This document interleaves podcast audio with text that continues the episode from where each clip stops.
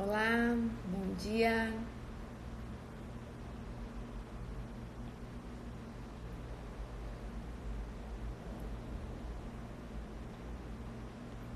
Bom dia, pessoal.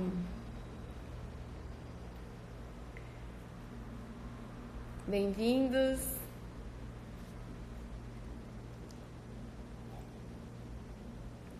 Bom dia, Tatiane. Bem-vindos a mais um Café com a Nutri. Hoje vamos falar sobre prevenção, sobre imunidade, sobre todo esse contexto, esse panorama atual que estamos convivendo atualmente, né? Vamos falar quais as principais medidas de proteção, principalmente para as crianças. Olá, bem-vindos. Então, se você é pai, se você é profissional, hoje a gente vai debater um pouquinho sobre, sobre como é a, a principal forma, a forma mais efetiva de melhorar a imunidade das nossas crianças. Olá. Sabemos, né? Não é novidade para todo mundo. Então, se você está conectado aqui, é porque você está no mundo virtual, é porque você sabe do panorama que estamos vivendo, é, das nossas preocupações, das nossas inseguranças, do contexto de alerta. E com isso tudo vem muitas informações também desencontradas e muitas vezes prejudiciais. Então, o que a gente deve fazer nesse momento é realmente tomar as medidas preventivas.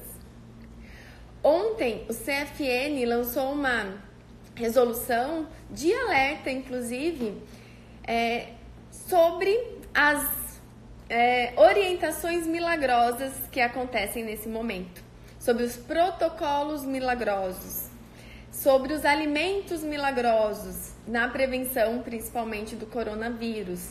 E isso não existe, isso não é de uma forma imediata. É claro que a alimentação deve ser de forma preventiva. E isso se dá não de um dia para o outro.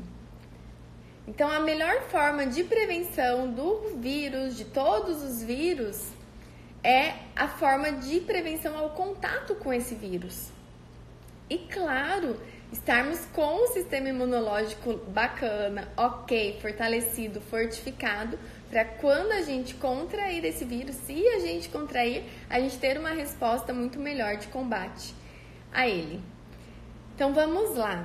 Qual é a principal forma de prevenção para as nossas crianças e também para os adultos, para os idosos?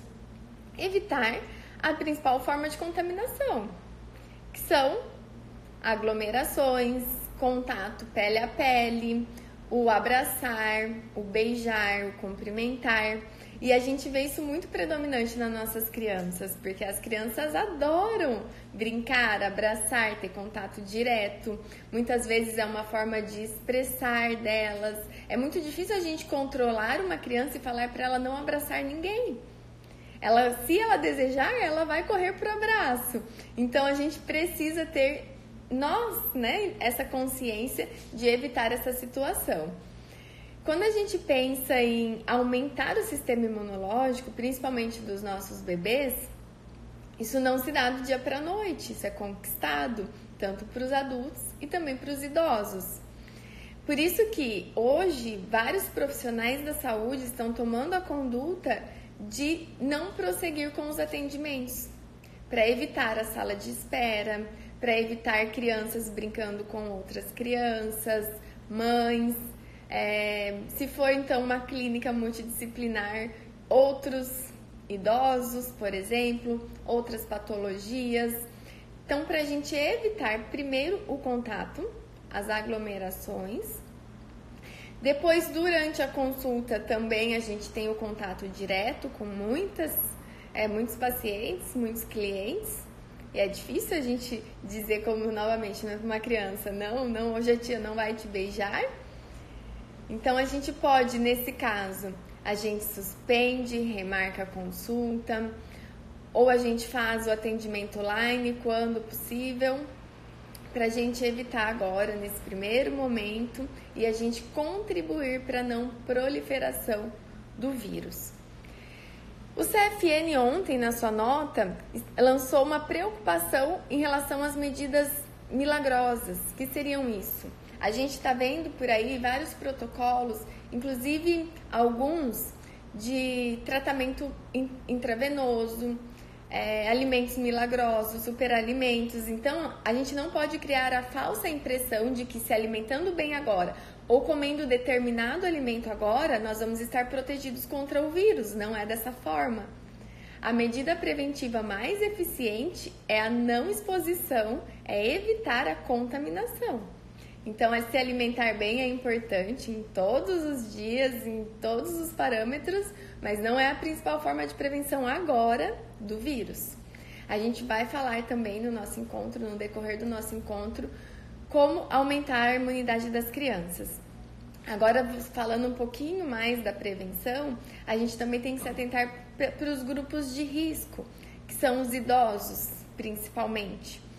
Então, é, a gente viu a suspensão de aulas em diversas escolas e esse momento não é para deixar as crianças com os avós, ou não é o momento de passear, não é porque não temos aulas que vamos né, ao shopping, é o momento de ficar em casa, de se cuidar, de vocês podem agora elaborar atividades em família para quem pode, quando possível. Então, é, a conscientização ela precisa ir além, porque a gente sabe que onde o vírus chegou, a gente teve um, um, uma abrangência né, e, e um crescimento muito acelerado. Quando a gente pensa ainda em, em crianças, a gente sabe que criança leva a mão à boca a todo momento.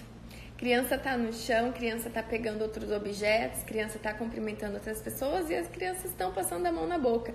É muito mais fácil o adulto ter essa conscientização da gente fazer essa prevenção do que a criança. Por isso que a gente precisa ter um cuidado maior. Porque isso é muito instintivo, né? A criança tá na fase do desenvolvimento, a criança tá na fase de levar a mão à boca, de coçar os olhos, de colocar a mão na boca, de babar muito. Então, essa fase, esses cuidados são essenciais. A gente também tem agora uma outra discussão que é para o CRN ou CFN liberarem as consultas online, que dessa forma a gente vai poder continuar ajudando as famílias sem a exposição e o contato direto. Então, se você é profissional, nós já temos aí um, uma assinatura virtual acontecendo para que a gente possa ter essa liberdade, principalmente nesse momento.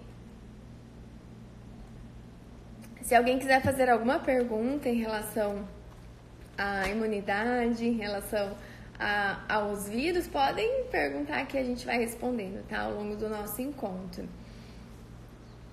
Falando um pouquinho mais ainda sobre a contaminação, então, é, outras formas de prevenção: evitar aglomerações. Quando a gente for tossir, evitar colocar a mão na boca e sim é, no antebraço, né, onde não tem o contato direto com outras pessoas.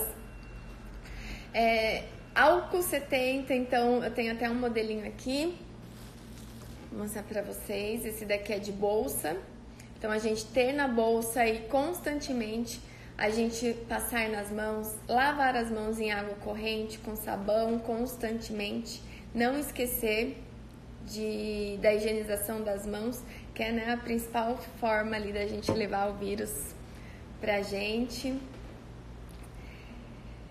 Fora os cuidados de higiene, agora a gente vai falar aqui, como vocês já estão comentando, dos suplementos, da alimentação. É indiscutível que é essencial, só que ela não é a forma emergencial, a principal de prevenção agora, nesse momento. Então, para ficar bem claro, é, essa preocupação e essa nota que o CFN divulgou ontem, tá lá na, na página do CFN, quem quiser dar uma lida nela, sobre as, forma, as formas milagrosas de prevenção do coronavírus e de tantos outros vírus. Não é assim que funciona. Então vamos respeitar tudo que o Ministério da Saúde está nos orientando, as principais formas de prevenção agora imediata para a gente não contrair os, o vírus e, e se a gente contrair e quando a gente contrair qualquer vírus, inclusive esse ou tantos outros, a gente esteja bem, a gente esteja fortificado, com um sistema imunológico bacana, para a gente dar conta, para a gente superar da melhor maneira possível e para a gente combater o vírus da melhor maneira possível. Então, falando agora um pouquinho mais da imunidade adquirida, como a gente conquista essa imunidade mais fortificada para as nossas crianças. Primeiro, não é de um dia para o outro, não é comendo um alimento milagroso que eu vou garantir o meu sistema imunológico fortificado amanhã. Isso não se dá de forma imediata. Isso é conquistado. A gente precisa estar atento e preocupados todos os dias com a nossa saúde. Quando o bebê nasce, lá no período gestacional, inclusive na pré-concepção, nós já estamos favorecendo a imunidade desse bebê. A gente já está contribuindo para o sistema imunológico desse bebê. Então é importante que no período pré-gestacional, quando é uma gestação programada, a gente procure ajuda, apoio, orientação do profissional da saúde, do nutricionista, para a gente fazer ajustes, para a gente fazer suplementação quando necessário, porque no período gestacional nós já vamos estar contribuindo para a boa formação desse bebê e para o bom estado nutricional desse bebê. Durante a gestação, não é o momento de relaxar, não é o momento de fazer alimentação inadequada, muito menos comer por dois, fazer é, é, escolhas é, exageradas. Pelo contrário, é o principal momento da gente favorecer a boa formação desse bebê e contribuir para a nossa saúde momento gestacional não é o momento de comer o que quer, de comer toda a porcaria e depois correr atrás do prejuízo, como a gente escuta por aí. Muito pelo contrário, é o momento de conscientização, é o melhor momento para agora a gente ter a consciência, poxa, né? Estamos formando um novo ser. Eu, é direito desse bebê ter um bom início de vida saudável. Então eu vou me cuidar e vou cuidar desse bebê, da boa formação desse bebê, da melhor maneira possível. Durante o nascimento, então, durante o parto, eu tomar os cuidados para garantir uma boa colonização intestinal desse bebê. Então, cuidar da flora intestinal da mãe, ainda no período gestacional, quando a mãe é, vai é, no nutricionista, no seu obstetra, é fundamental a gente fazer uma anamnese e fazer uma suplementação para a gente fazer as melhores escolhas das melhores cepas, dos melhores probióticos, para a gente garantir uma predominância de boas bactérias intestinais maternas, porque no momento do parto a gente vai transferir, o bebê vai ser colonizado primordialmente, principalmente pelas bactérias e pela flora da mãe. Então é importante a mãe manter eh, essa flora equilibrada, essa flora favorecida, para a gente garantir também essa primeira exposição do bebê às boas bactérias. Assim a gente já tem um início de vida favorecido pelo sistema intestinal do bebê, que a gente sabe que está diretamente relacionado ao sistema imunológico. Hoje o nosso intestino é, muito brevemente vamos ouvir que ele é o nosso primeiro cérebro. A gente escuta que o intestino é o segundo cérebro, mas os estudos estão demonstrando a importância dele, a importância dele estar em equilíbrio para que a gente tenha uma boa absorção dos nutrientes e para que a gente tenha uma boa resposta sistêmica e imunológica. Inclusive, ele está diretamente relacionado à prevenção de alergias alimentares, de outras patologias. Então, o sistema intestinal ele é essencial. Ele já está sendo determinado desde o nascimento. Depois, o clampeamento do cordão umbilical no momento oportuno, no momento ideal. É importante que a gente aguarde o pulsar o término do pulsar do cordão umbilical. Isso demora minutos, pessoal, minutos, né? Então, essa prática do bebê nascer e imediatamente fazer o clampeamento do cordão umbilical não é a forma mais saudável, porque a gente joga no lixo, literalmente, muitos nutrientes essenciais que poderiam ser transferidos de forma extra para o bebê.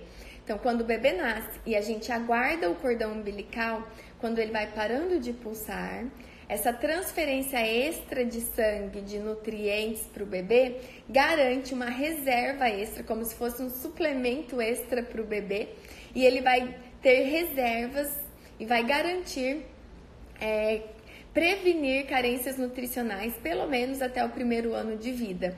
Então, aguardar isso já é norma, isso já é protocolo do SUS, então que a gente possa ter os nossos direitos assegurados, que a gente possa ter um plano de parto é, trabalhado, é, assegurado e conversado com o nosso profissional da saúde que vai fazer assistência nesse momento. É nosso direito.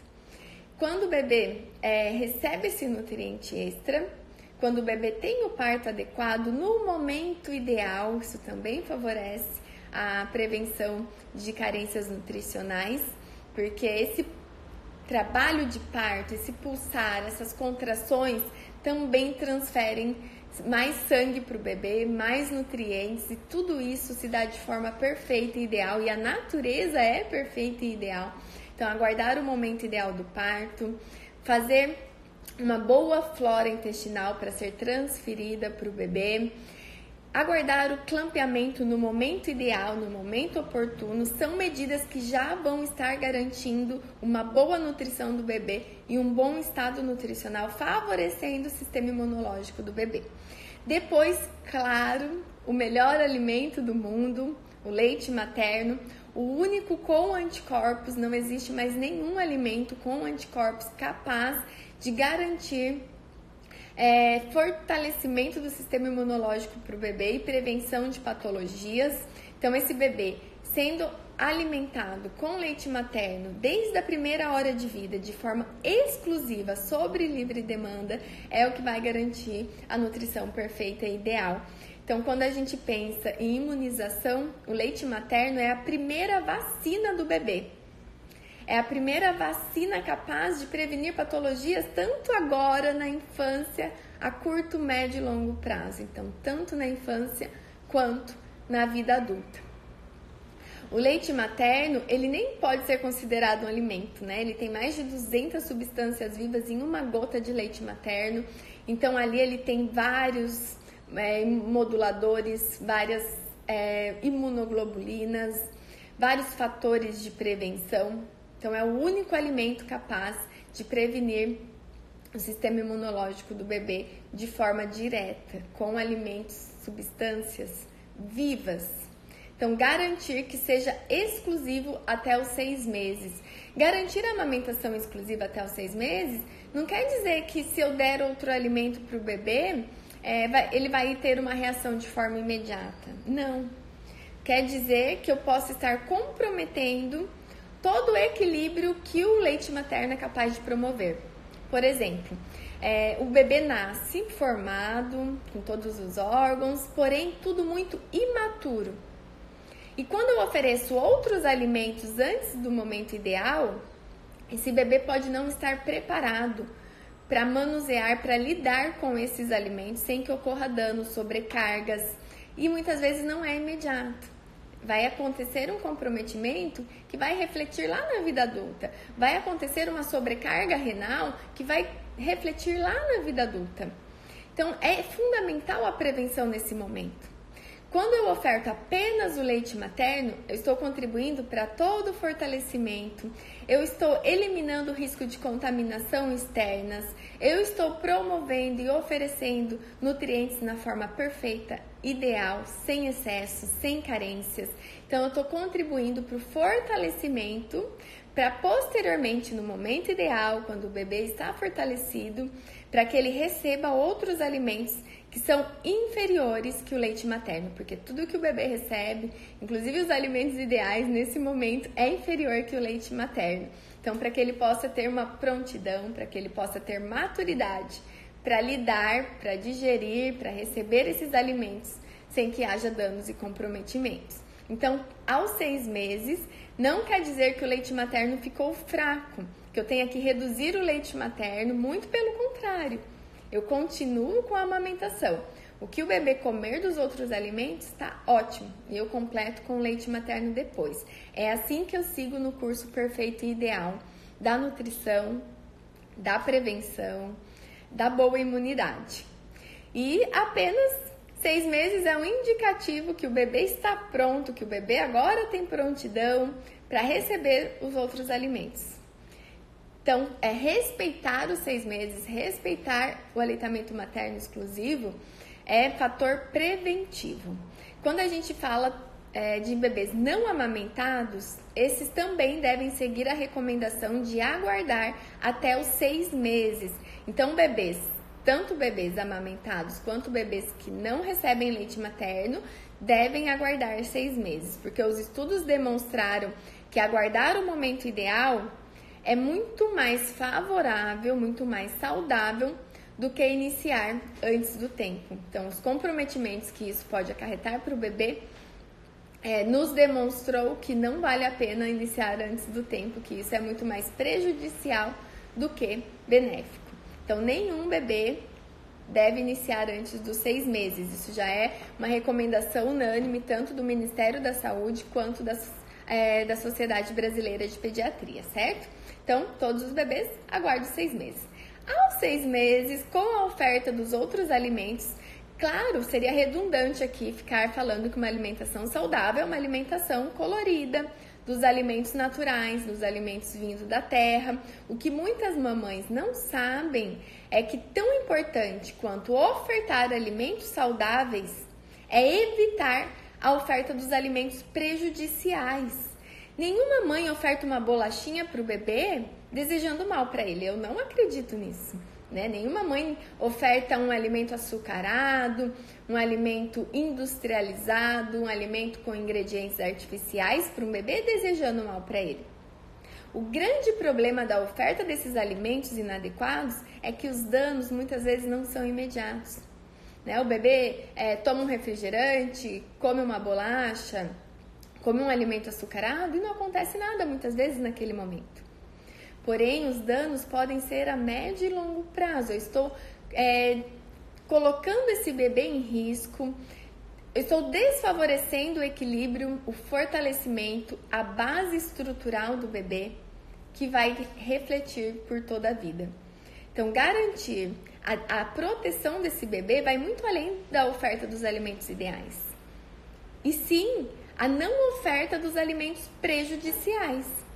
A base do bebê, ela é formada predominantemente até o segundo ano de vida. Por isso que a gente enfatiza a importância dos primeiros mil dias que compreendem o período gestacional, primeiro ano de vida, segundo ano de vida do bebê, porque é nessa fase que, de maior fragilidade, de formação da base estrutural do bebê, que vai ter reflexo por toda a vida. Então, o que eu faço pelo bebê agora, nesse início de vida, vai ter reflexo, né? Vai ter é, um comprometimento ou não por toda a vida. É como se fosse o alicerce de uma casa. Se eu uso ingredientes, né, materiais de boa qualidade, eu tenho uma base forte e resistente, que vai exigir menos reparos lá na frente. Agora, se eu tenho uma base, se eu tenho um alicerce da casa frágil, com, com materiais de má qualidade, eu tenho uma instabilidade. Eu vou precisar de reparos por mais tempo, né? E por mais frequência. Por isso, a importância da gente respeitar e é direito do bebê receber alimentos de boa qualidade, é direito do bebê ter um início de vida saudável. Nenhum bebê deseja por alimentos inadequados, porque isso é instintivo. O nosso corpo, ele deseja por saúde, ele anseia por saúde. É natural sermos saudáveis. O nosso corpo deseja o que faz bem. Então, é, a gente não deve, de forma alguma, é, acreditar naquilo né, que é enraizado, cultural, que alimentos açucarados é sinônimo de infância feliz. Isso não existe. Nenhum bebê deseja por um alimento que vai ser prejudicial para ele. Eu não estou dizendo que nenhuma criança vai gostar, porque também é, é instintivo que a gente é, deseje por alimentos energéticos, que vão nos fornecer energia imediatamente. Isso está ligado ao nosso instinto de sobrevivência. Então, por isso, a prevenção, a nossa conscientização, a nossa responsabilidade em ofertar os alimentos ideais para o bebê desde o primeiro momento e primordialmente nos primeiros anos de vida. E depois, o bebê vai ser livre para fazer suas escolhas e nós ficaremos com a consciência tranquila que fizemos o possível para que essas escolhas lá na frente sejam as melhores possíveis. E ainda falando de imunidade, então garantir os alimentos adequados, os alimentos da estação. Que são os alimentos da estação? São os alimentos da época, os alimentos em maior abundância, aqueles alimentos, inclusive, com melhor preço que eles vão ter menos agrotóxico porque eles estão no momento ideal, nascendo no momento ideal, sendo colhidos no momento ideal. Isso garante um melhor aporte nutricional, uma melhor concentração de nutrientes nesses alimentos. Então, é, a gente tem a época da manga, a época é, das frutas cítricas, do pêssego, a gente tem a época da melancia, a gente tem a época da uva, a gente tem a época, os alimentos da estação. Então, que a gente possa preferir esses alimentos e ofertar para os nossos filhos e para a nossa família, certamente é o melhor para todos. E depois um acompanhamento profissional. A gente viu a importância que isso já é conquistado mesmo antes do nascimento, na pré-concepção no período gestacional, no primeiro ano de vida, no segundo ano de vida e depois a gente também pode ter uma otimização, tanto para a mãe quanto para o bebê, através da suplementação. Então você pode procurar um profissional capacitado para fazer uma avaliação do histórico do seu bebê e se há a necessidade ou não da suplementação. Alguns principais nutrientes que estão diretamente relacionados com a imunidade do bebê é, são os complexos de vitaminas, os minerais, principalmente o ferro, o zinco, a vitamina D, então para gestantes, para bebês, manter níveis ótimos de vitamina D, que na verdade é, a gente denominou esse nome, mas ela nem é uma vitamina, né? Ela é um hormônio.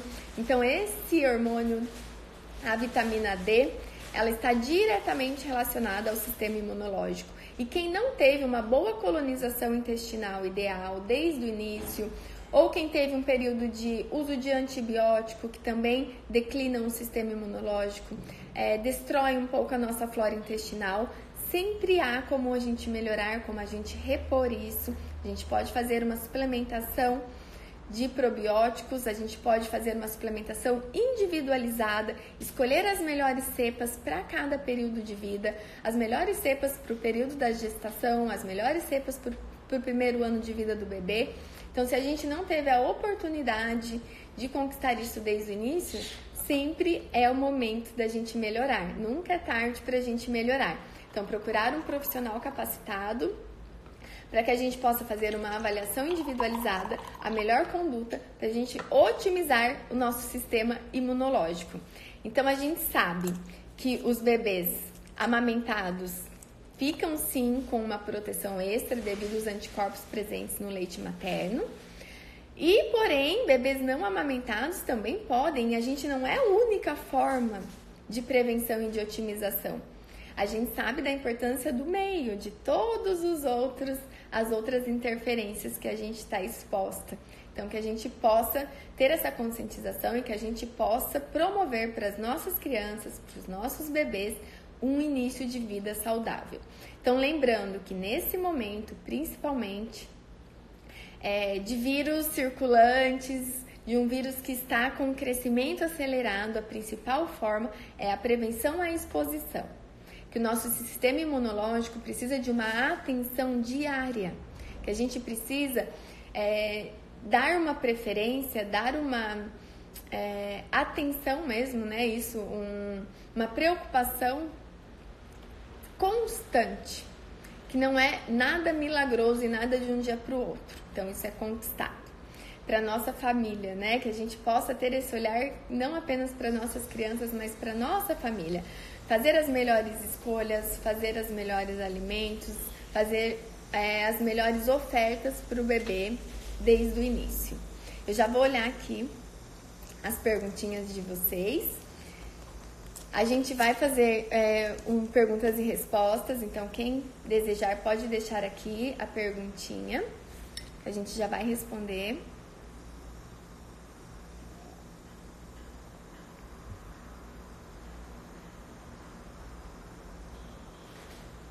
Então, recapitulando o nosso tema de hoje, imunidade, é fundamental que a gente tenha em mente que não existe receita milagrosa, que a gente precisa construir isso todos os dias, ter um olhar todos os dias para nossa é, saúde, vamos dizer assim, no parâmetro geral.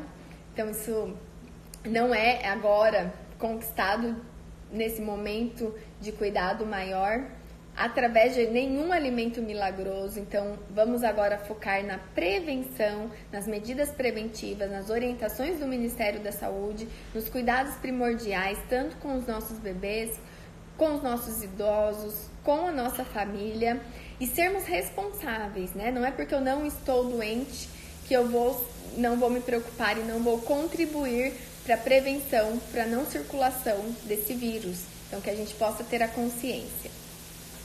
Depois, a alimentação deve ser diária. A base alimentar saudável deve ser diária e não pontual, e não só apenas no momento, vamos dizer, da crise. Então, isso deve ser uma conquista e uma preocupação e um olhar como prioridade diária para nossa família.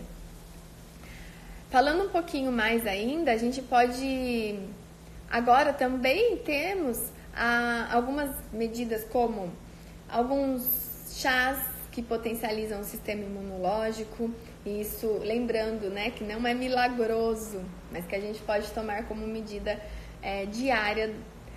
Alguns alimentos como alho, os temperos naturais, que são anti-inflamatórios, que aumentam o sistema imunológico. Eu me lembro quando criança, desde criança, e meu pai tem esse hábito até hoje, durante as refeições, para curar a gripe, meu pai pegava um dente de alho cru, passava um pouquinho no sal e comia junto com a comida.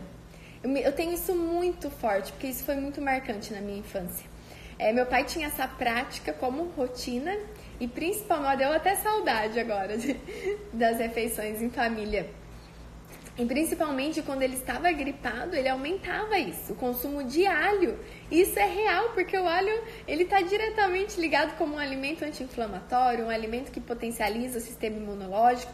Então, é, a gente é muito sábio em relação a isso. A gente carrega muitas histórias de reais em relação à alimentação. Então, o gengibre, o própolis, é, os temperos naturais, a cúrcuma, Todos esses hábitos diários vão contribuir para o nosso fortalecimento do sistema imunológico. Então vamos agora para algumas perguntinhas. Um beijo para minha mãe que está aqui na live.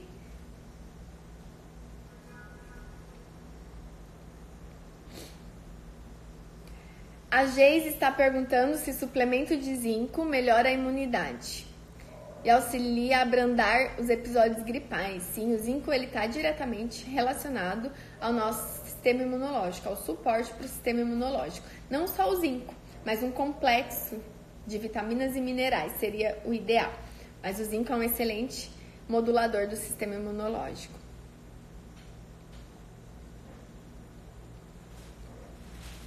A Rita está dizendo: Tenho um recém-nascido. A minha imunidade reflete diretamente a ele na amamentação?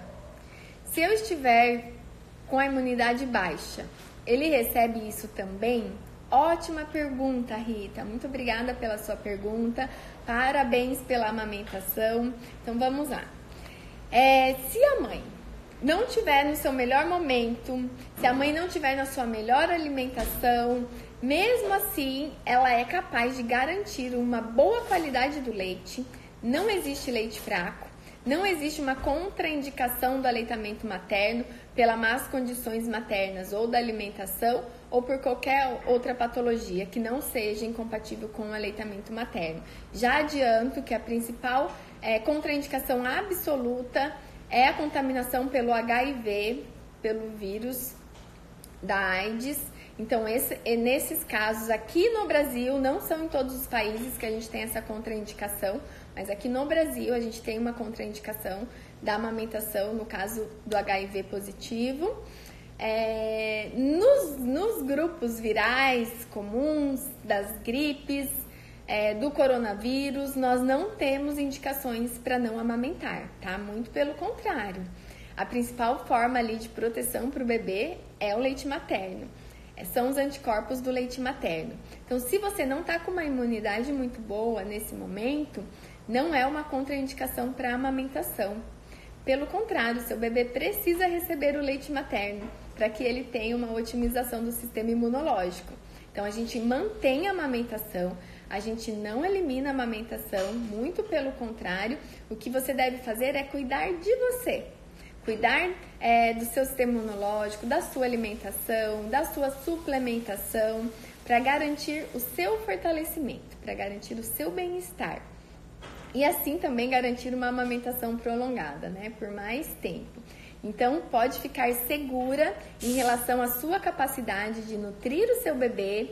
Não, não deixe com que isso mine é, a sua segurança e você se sinta insegura, achando que você está fazendo algum mal. Muito pelo contrário, amamente, amamente em livre demanda, amamente com confiança, conecte com seu bebê e cuide da sua alimentação, tá bom?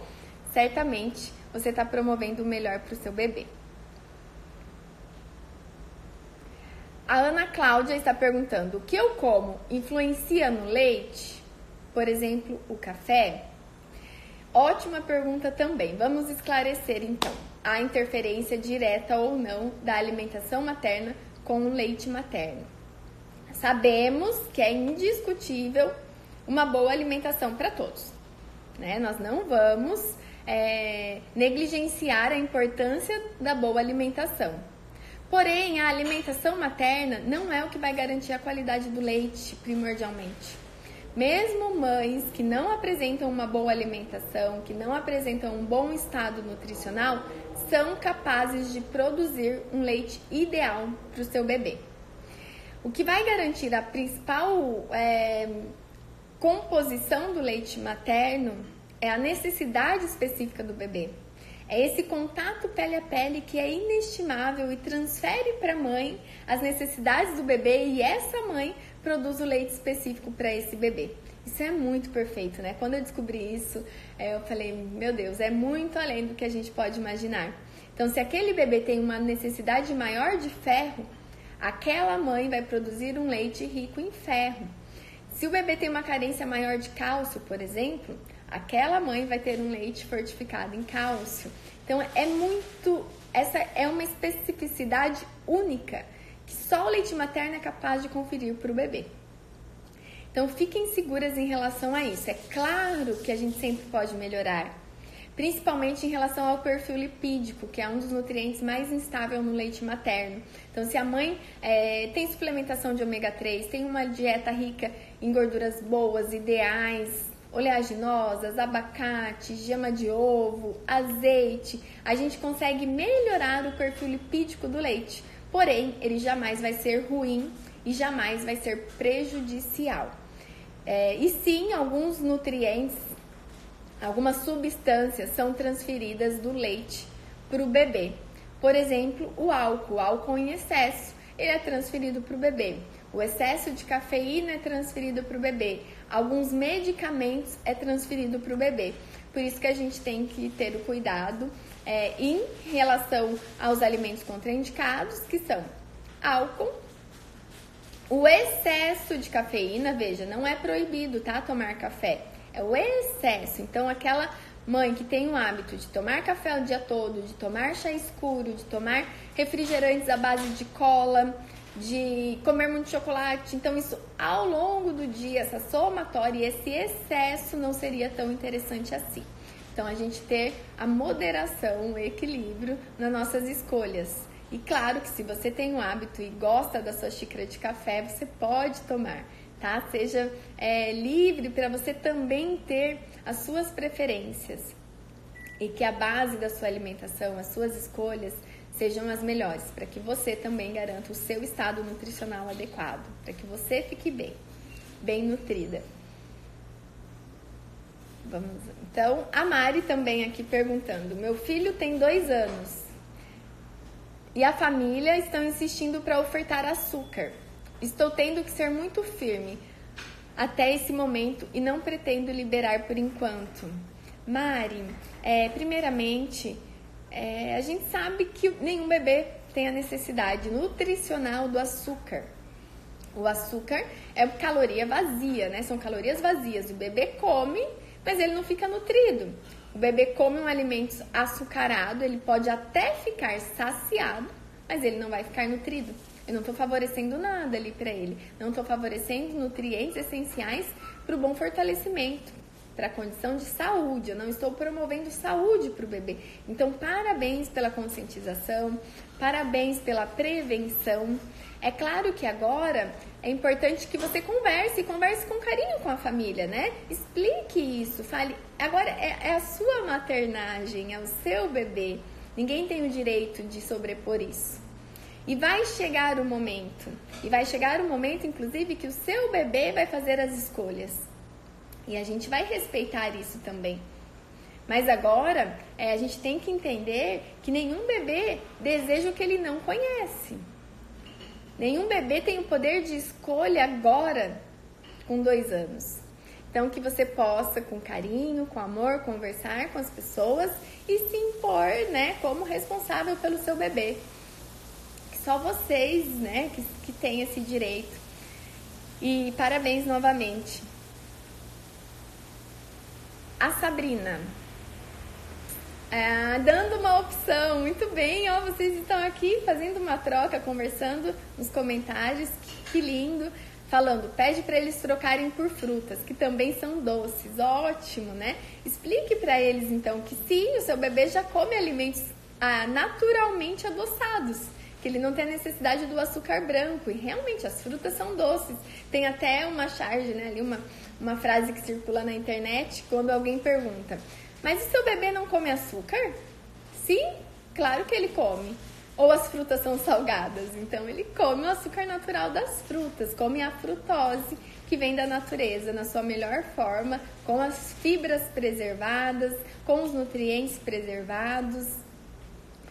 Muito bom. E a Jéssica, minha afilhada de apenas quatro meses, está com grande sobrepeso. Apenas toma o NAN e leite materno. Como controlar?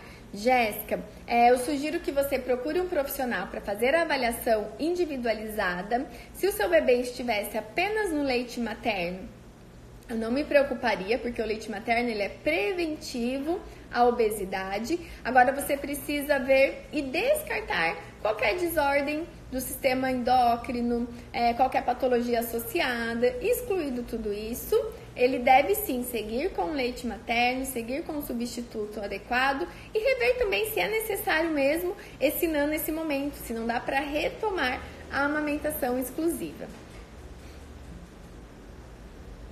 Um beijo, Mari. Um beijo, minha amiga, cliente. Um beijo, obrigada. A Aline perguntando qual probiótico posso dar para minha filha de um ano e oito meses. E a outra de seis anos. É, isso precisa ser prescrito, tá? De forma individualizada. Eu gosto dos probióticos que são manipulados. Como eu disse, a gente pode fazer as melhores escolhas, selecionar as cepas da primeira infância. Então não dá para dar uma receita aqui, nem seria ético, né? Mas você pode procurar um profissional capacitado para fazer a prescrição individualizada para o seu bebê.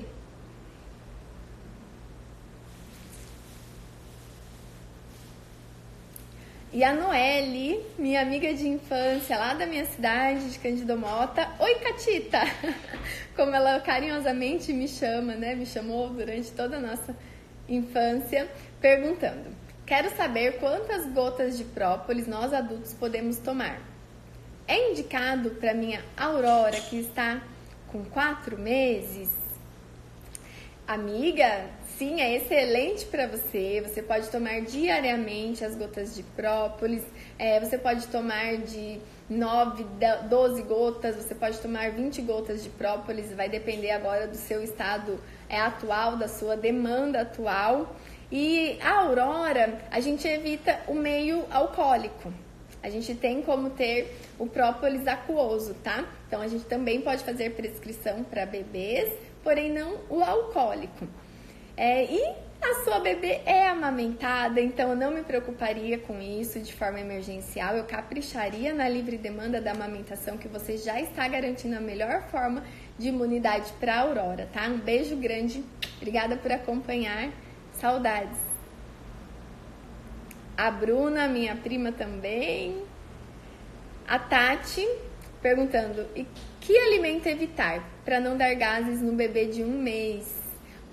Pessoal, vamos fazer uma live também, então, só de amamentação e alimentação materna, porque as dúvidas aqui são constantes e é importantíssimo a gente desmistificar que as mães são causadoras das cólicas dos bebês. Então, primeiro passo é a gente compreender que não somos causadoras das cólicas dos bebês, não somos culpadas. Então vamos é, respeitar a natureza, respeitar a amamentação, nos sentir confiantes em relação à amamentação, em relação à nossa capacidade de nutrir o nosso bebê, e isso jamais vai ser prejudicial para o bebê. Então não tem nenhuma comprovação científica de nenhum alimento como causador de cólica. Então, tudo que vocês escutam por aí de orientações defasadas, de orientações da vizinha, de mitos, é, não deve prevalecer nesse momento. Então, vocês devem estar confiantes, não tem nenhum alimento que a gente possa rotular ou excluir nenhum alimento saudável da dieta materna que seja causador de cólica do bebê. Então, a gente deve manter uma alimentação ideal, balanceada, colorida, com alimentos saudáveis. Não devemos excluir alimentos, é, por exemplo, frutas cítricas que a gente escuta por aí, é, alguns legumes, a brócolis a gente escuta também, que é causador de cólica. Então, esses alimentos não devem ser excluídos, mesmo porque excluir esses alimentos não vai garantir, não é uma garantia de que o bebê não vai ter cólica. Por quê? As cólicas são fisiológicas, se dá pela imaturidade do sistema do trato gastrointestinal do bebê. E a maioria, a grande maioria dos bebês, quase todos os bebês vão ter cólicas, independente da alimentação materna. Então esse bebê vai ter cólica, mesmo que a mãe exclua determinados alimentos, ele vai continuar com a cólica porque não é garantia a exclusão desses alimentos, nem no tratamento, nem na prevenção. Então, as cólicas são fisiológicas, são naturais e a boa notícia é que elas passam. São predominantes nos primeiros meses de vida e logo elas vão passar e o bebê vai aí garantir depois um, uma amamentação mais tranquila, né? Que a, a, as mães ficarem, ficarão mais confiantes, mas o ideal é que elas estejam desde o início, para que não façam restrições desnecessárias para que não se sintam culpadas e para que possam manter a livre demanda da amamentação, com muita segurança. A Girlane falando, doutora, amo amamentar. Meu filho tem sete meses e muitas vezes come as comidinhas, mas a intenção é no peitinho. Muito bem. Mesmo no início da alimentação complementar, o bebê deve mamar mais do que comer. Comer é só um extra. O que ele comer tá ótimo. O leite materno continua sendo a principal fonte de nutrição do bebê, pelo menos até o primeiro ano de vida. Então, caprichem na amamentação, caprichem na livre demanda. Não se preocupem com as quantidades dos outros alimentos. O que o bebê comer tá ótimo e a gente completa com o leite materno depois. A Franciele dizendo que a bebê não comeu açúcar até um ano, mas agora está mais difícil depois que experimentou. Exatamente, porque a gente, como eu disse, né, a gente também é, gosta dos alimentos energéticos e já tem estudos que demonstram o açúcar com níveis de, uh, res, é, vamos dizer, resposta a nível cerebral semelhantes a drogas. Então, é, o nível viciante do açúcar ele é comparado com a cocaína, com outras drogas, porque ele vicia, ele vicia tanto o nosso paladar quanto o nosso sistema de resposta a nível cerebral. Então, por isso que é importante a gente é, evitar, a gente não ter o consumo predominante, consumo diário, porque a gente tende a gostar dos alimentos de alto índice glicêmico, os alimentos de alta é, densidade energética. Então, é essencial que a gente faça uma prevenção.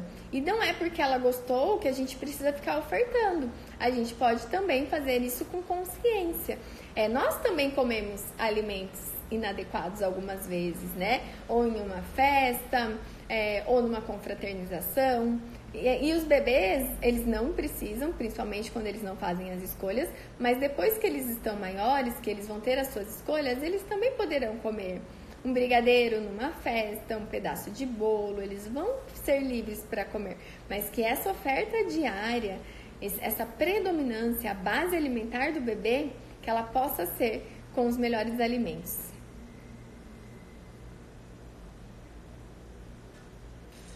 A Ana Cláudia dizendo: Depois que conheci seu IG, não perco um story nenhuma live. Conseguir amamentar e você tem muita influência nisso. Muito obrigada, Ana Cláudia. Fico muito lisonjeada é, pela confiança, por você estar aqui acompanhando e por ter contribuído na sua amamentação. Então, isso para mim é imensurável.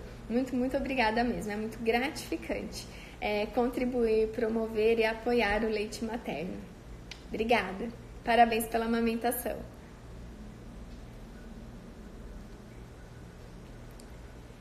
a Diana dizendo: Parabéns pelo seu trabalho. Tenho uma dúvida referente aos temperos. Por exemplo, uso gengibre em pó em algumas refeições. Ele é bom também ou somente o gengibre in natura? Sim, podemos lançar é, mão também dos temperos desidratados. Muitas vezes a gente não consegue ter o uso diário dos temperos frescos. É o ideal, quanto mais fresco o alimento, mais nutrientes, sim, é o ideal. Mas muitas vezes a gente não consegue, então a gente lança a mão dos temperos desidratados também, tá? Então melhor usá-los do que não usá-los. Eu uso os dois aqui em casa, então sempre que eu posso, eu tenho os temperos frescos, manjericão, alecrim, tomilho, mas também tenho a minha bancada com os temperos desidratados. Então pode usar e certamente também tem a agregar. A Tati dizendo: Mas se a bebê não está no peso ideal, limite inferior, é porque tem um pouco leite? Então, excelente pergunta também para a gente finalizar nosso encontro, enfatizando a importância da gente acreditar no leite materno, da gente construir a confiança nas mães sobre a sua capacidade de nutrir o seu bebê e não existe leite fraco.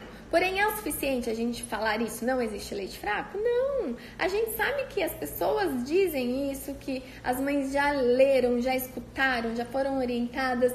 Porém, quando a gente encontra, por exemplo, um caso de pouco ganho de peso ou de baixo peso, a gente entra no quadro de insegurança, é natural. Por isso que é, a gente resgatar a confiança no leite materno, acreditar no leite materno é o primeiro passo, principalmente dos profissionais, os profissionais que fazem assistência materno-infantil. Acreditar na, no, no leite fraco, mas acreditar mesmo, com todas as forças, que não existe nenhum alimento superior que o leite materno, que ele é o mais completo, é o melhor, é o único com especificidades específicas ali da mãe e do bebê.